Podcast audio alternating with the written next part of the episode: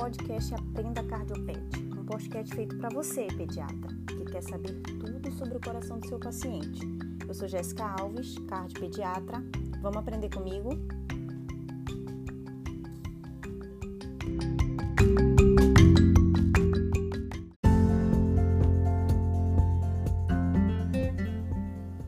Oi, gente! Sejam muito bem-vindos ao primeiro episódio desse podcast do coração. E aí? Diante de um ataque supra. O que, que eu faço agora? Bom, vamos lá. A metade do caminho você já percorreu, já fez o diagnóstico. Quais que são os próximos passos?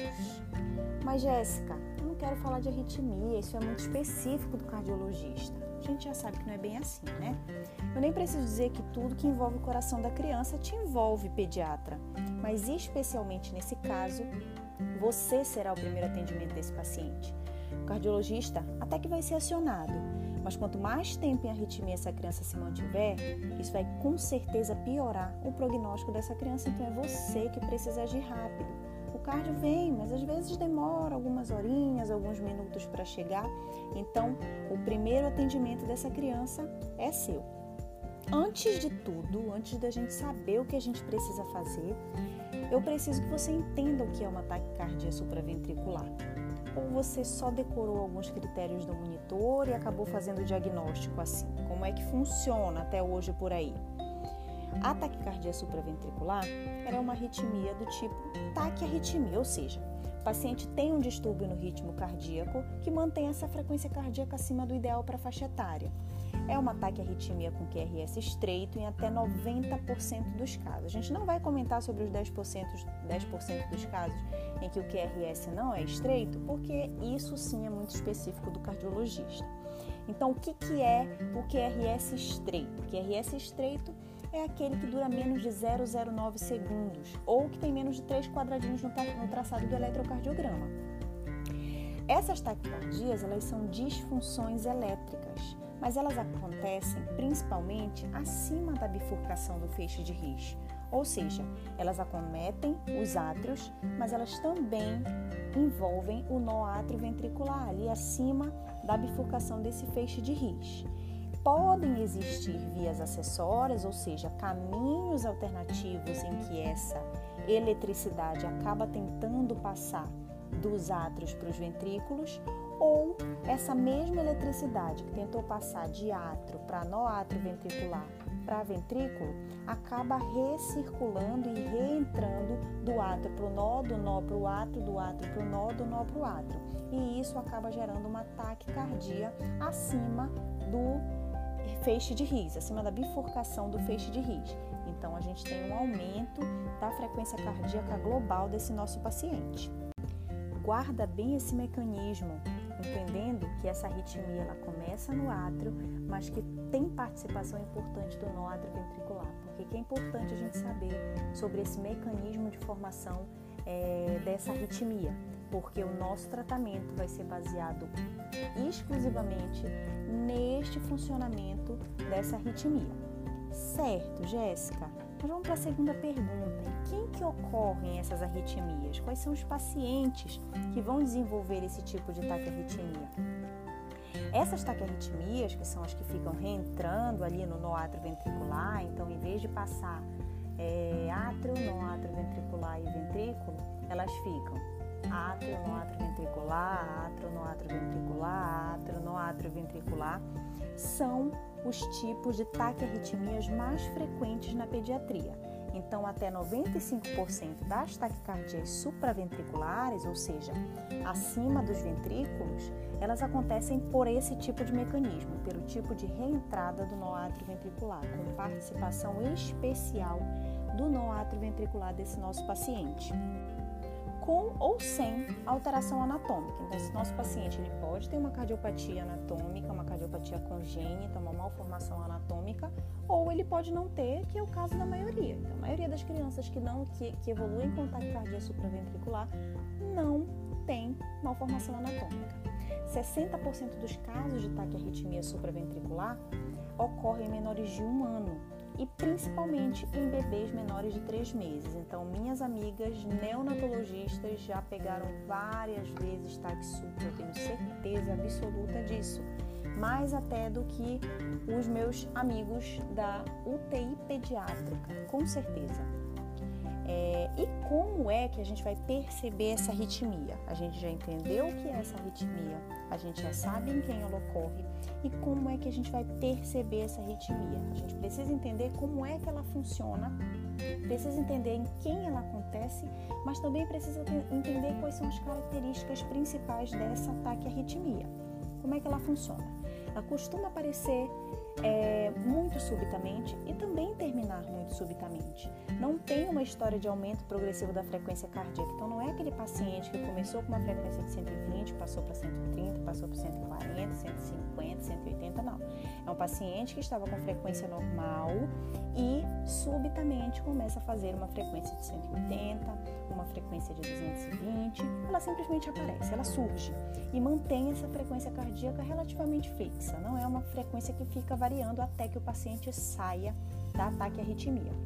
O que esse paciente pode queixar, ou às vezes o próprio médico pode perceber, é, é, são sintomas do tipo palpitações, você pode perceber que o ictus daquele paciente começa a ficar mais palpável, fica com precórdio mais hiperdinâmico, percebendo as impulsões sistólicas no tórax do teu bebê mais frequentemente, com uma, com uma intensidade maior, o paciente pode até desenvolver desconforto respiratório, sudorese, diaforese e até mesmo sincopar, dependendo do tamanho dele.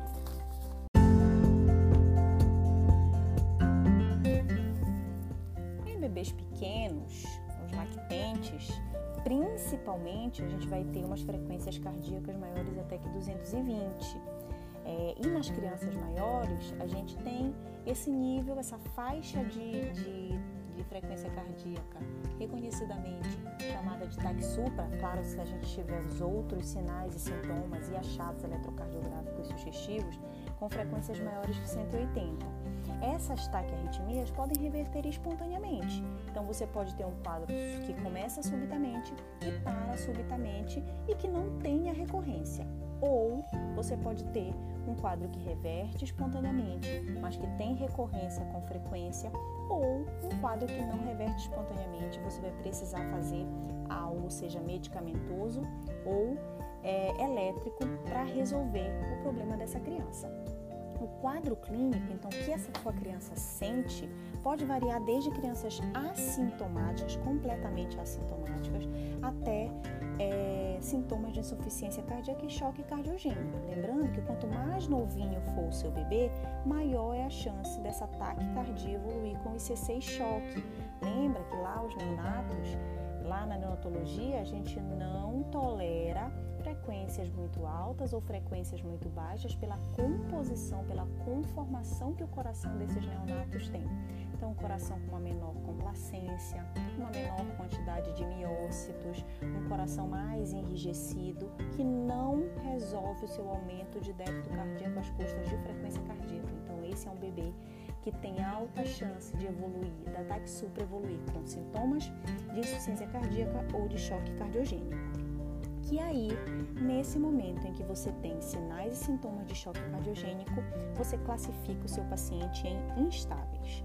A instabilidade costuma acontecer com muito mais frequência nesses, eh, nesses recém-nascidos, porque eles não têm essa reserva funcional que as crianças maiores e o coração do adulto também já têm, que são as características típicas do coração que eu já falei. Além disso, é, pacientes que sustentam essa arritmia por muitas horas ou com frequências cardíacas muito altas, principalmente acima de 280, são fortes candidatos à instabilidade hemodinâmica.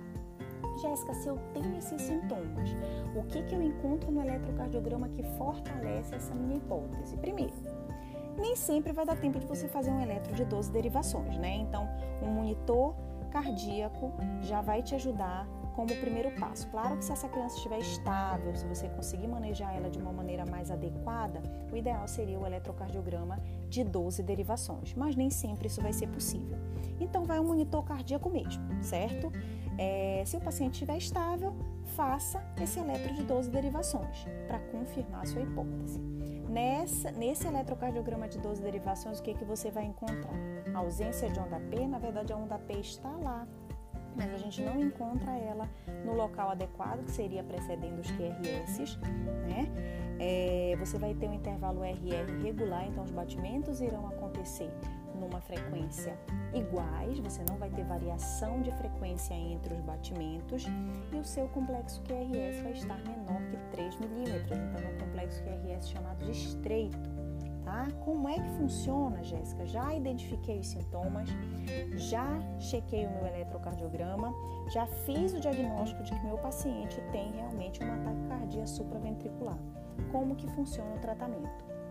Vamos lembrar do que eu falei para você lá no comecinho que eu te falei que é, essa taquiarritmia tem como participante especial o nó atrioventricular. Então, o nosso tratamento vai focar nesse nó atrioventricular. Todas as medidas que nós fazemos para tratar uma taquicardia supraventricular buscam bloquear rapidamente esse nó. Então, quais são os tipos de condutas que nós podemos fazer? As manobras vagais, as drogas e, inclusive, a cardioversão elétrica. São manobras para que você faça um bloqueio temporário do nó atrioventricular para que ele consiga se reorganizar e a frequência é, e a eletricidade passe pelo caminho normal. Átrio, átrio ventricular, ventrículo. Átrio, átrio ventricular, ventrículo.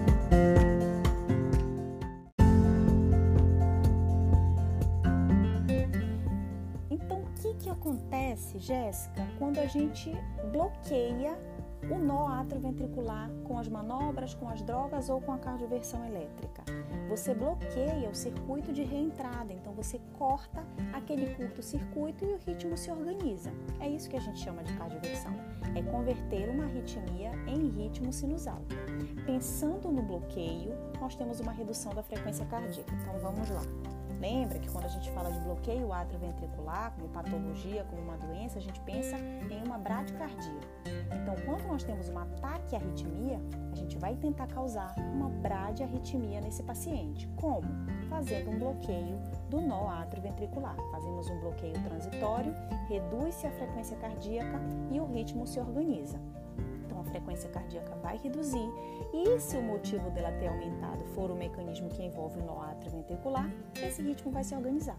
Então, todas as vezes que você tentar, Jéssica, eu tenho aqui um ataque arritmia, mas eu não tenho certeza se esse ataque arritmia é um ataque cardíaco supraventricular.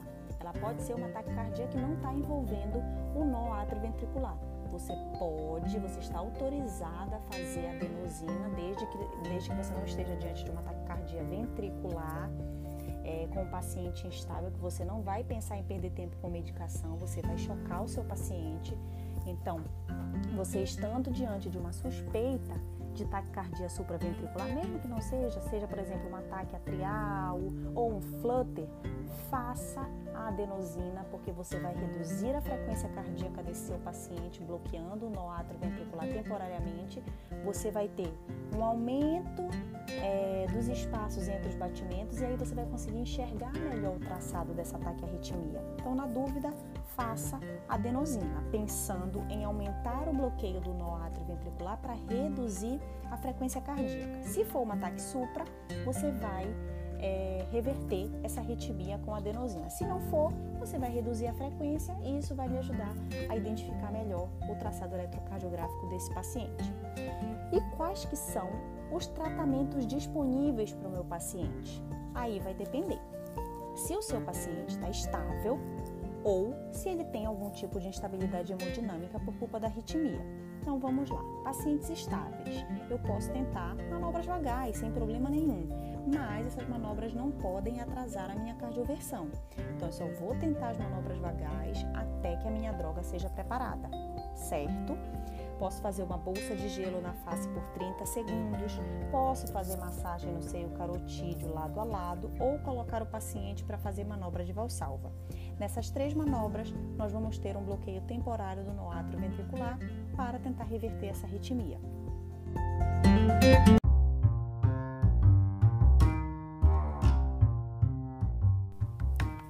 Enquanto você está fazendo as suas manobras vagais, você já está pedindo para o seu colega técnico de enfermagem preparar sua medicação. Qual droga que você vai pedir?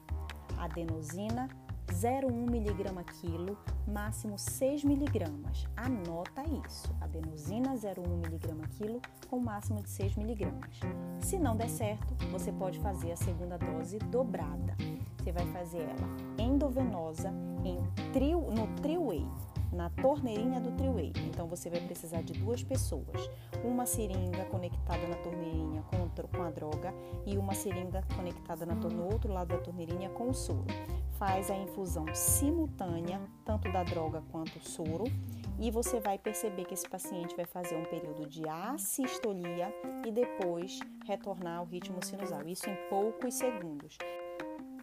Somente após identificar a linha de assistolia no monitor é que a gente tem certeza de que essa droga chegou no coração, porque a adenosina ela tem uma volatilidade muito importante, uma, uma, uma meia-vida ultra curta, de segundos. Então, às vezes, essa droga não atinge o miocárdio, ela não chega ao coração de maneira adequada, dependendo da forma em que você aplica ela. Então, para você ter certeza que essa droga chegou no coração e não reverteu a arritmia, é, mesmo assim, você precisa perceber que, é, que o seu paciente fez um período de assistolia e depois ou voltou para arritmia ou voltou ou reiniciou ritmo sinusal.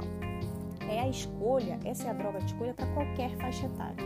E a resposta da arritmia à adenosina mostra que a gente realmente está diante de uma ataque supra, que foi o que eu falei para vocês em que o nó atrioventricular participa da arritmia, já que a adenosina também faz um bloqueio temporário nesse nó atrioventricular, reduzindo a frequência. Mas não te esquece, para ter certeza que a adenosina chegou no coração, isso aqui você precisa estar muito ciente. Para ter certeza que a sua droga chegou no coração, você precisa ter um período de assistolia entre a arritmia e o ritmo sinusal no traçado do eletrodo, do monitor. É isso mesmo.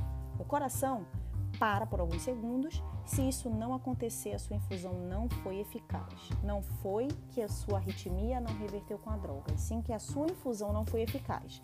Pode acontecer, porque o sistema de Triway pode ser complexo para alguns técnicos inexperientes.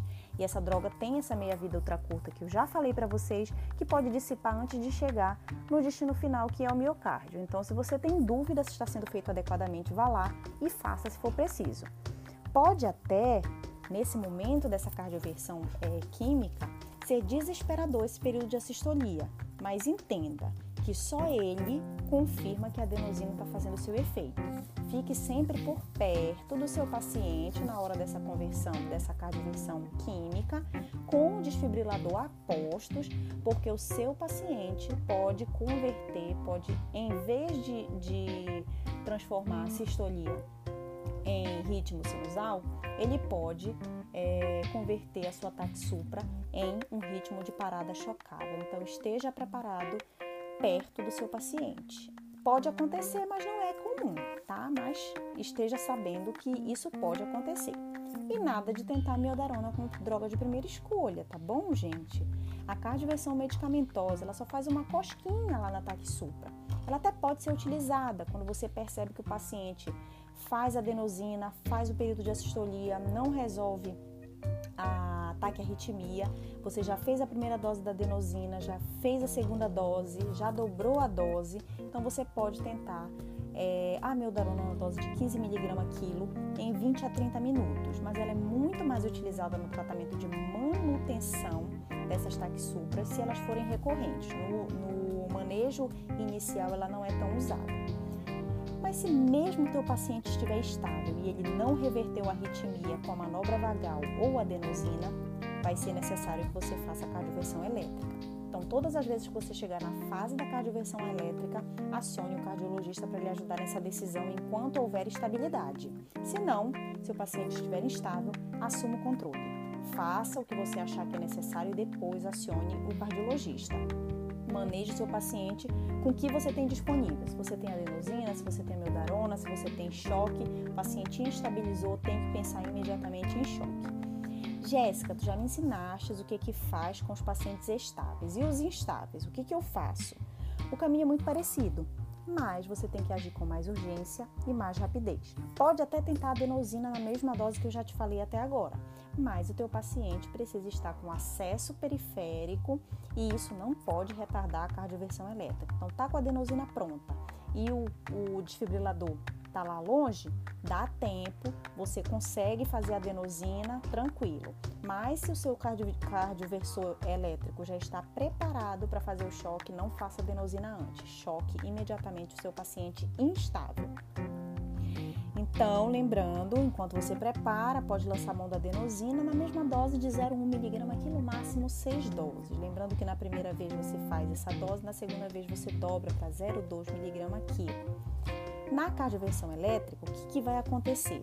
Essa eletricidade que você dá para o paciente vai despolarizar de maneira organizada todo o miocárdio do teu bebê para interromper essa arritmia. Então, quanto maior for a corrente elétrica que chega dentro do coração, maior é a chance de corrigir. Então, a gente tem que pensar nas coisas que podem aumentar essa corrente elétrica ou dissipar essa corrente elétrica. Então, vamos lá.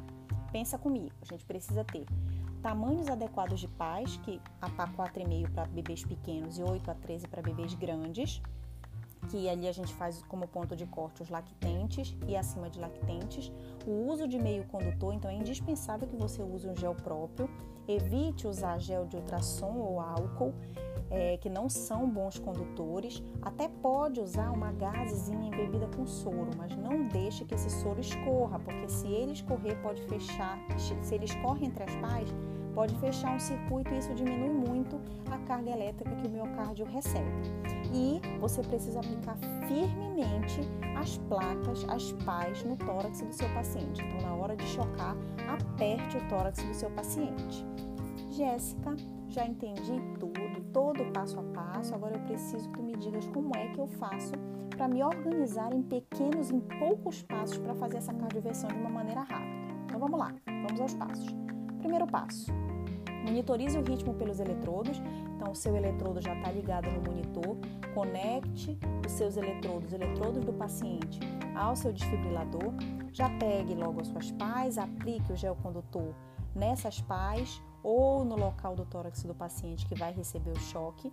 Ligue o seu equipamento como terceiro passo. No quarto passo, você vai é, sincronizar o seu choque. Muito cuidado, muita atenção para não chocar o seu paciente de modo desincronizado, que aí você vai desfibrilar o seu paciente. Então você precisa sincronizar o seu aparelho. Então o choque vai ser aplicado em todos os QRS. Muita atenção, não se esqueça. Você precisa sincronizar e não desfibrilar o seu paciente, que pode levar a uma PCR. O quinto passo, você checa no monitor se realmente o seu sincronizador está com a setinha em cima do QRS. Então, todos os QRS estão sendo encontrados pelo aparelho. Confirma a sincronização. Ponto 6, passo 6, você vai selecionar a carga, que a carga inicial é meio a 1 joule por quilo, sendo que se não funcionar você pode dobrar, fazer os mesmos passos dobrar essa dose. Sétimo passo, posiciona as pás no tórax da criança. Então você vai colocar infraclavicular direita e a esquerda do mamilo esquerdo. Não permita que essas pás se toquem, porque se elas se tocarem, você fecha o circuito e diminui a corrente elétrica. No oitavo passo, recheque o ritmo e o pulso do seu paciente. Nono passo, peça que todos se afastem. Cuidado para não estar encostando em linhas, em soros, para não ter absolutamente nada tocando em você. Apenas as suas mãos nas pás, é, firmando com força no tórax do paciente. Décimo e último passo, aperte bem as pás no tórax e dispare o choque. Por último, cheque novamente o ritmo e veja se houve reversão dessa arritmia. Não resolveu? Dobre a dose do choque. Em vez de meio a 1 joule quilo, você pode fazer de 1 a 2, de 2 a 4 joules quilo. Sempre após reverter uma arritmia, quando o seu coração estiver mais calmo, acione o cardiopediatra para tomar as condutas junto com você, para lhe tranquilizar, para saber se precisa fazer medicamento é, para evitar recorrência ou se foi episódio isolado.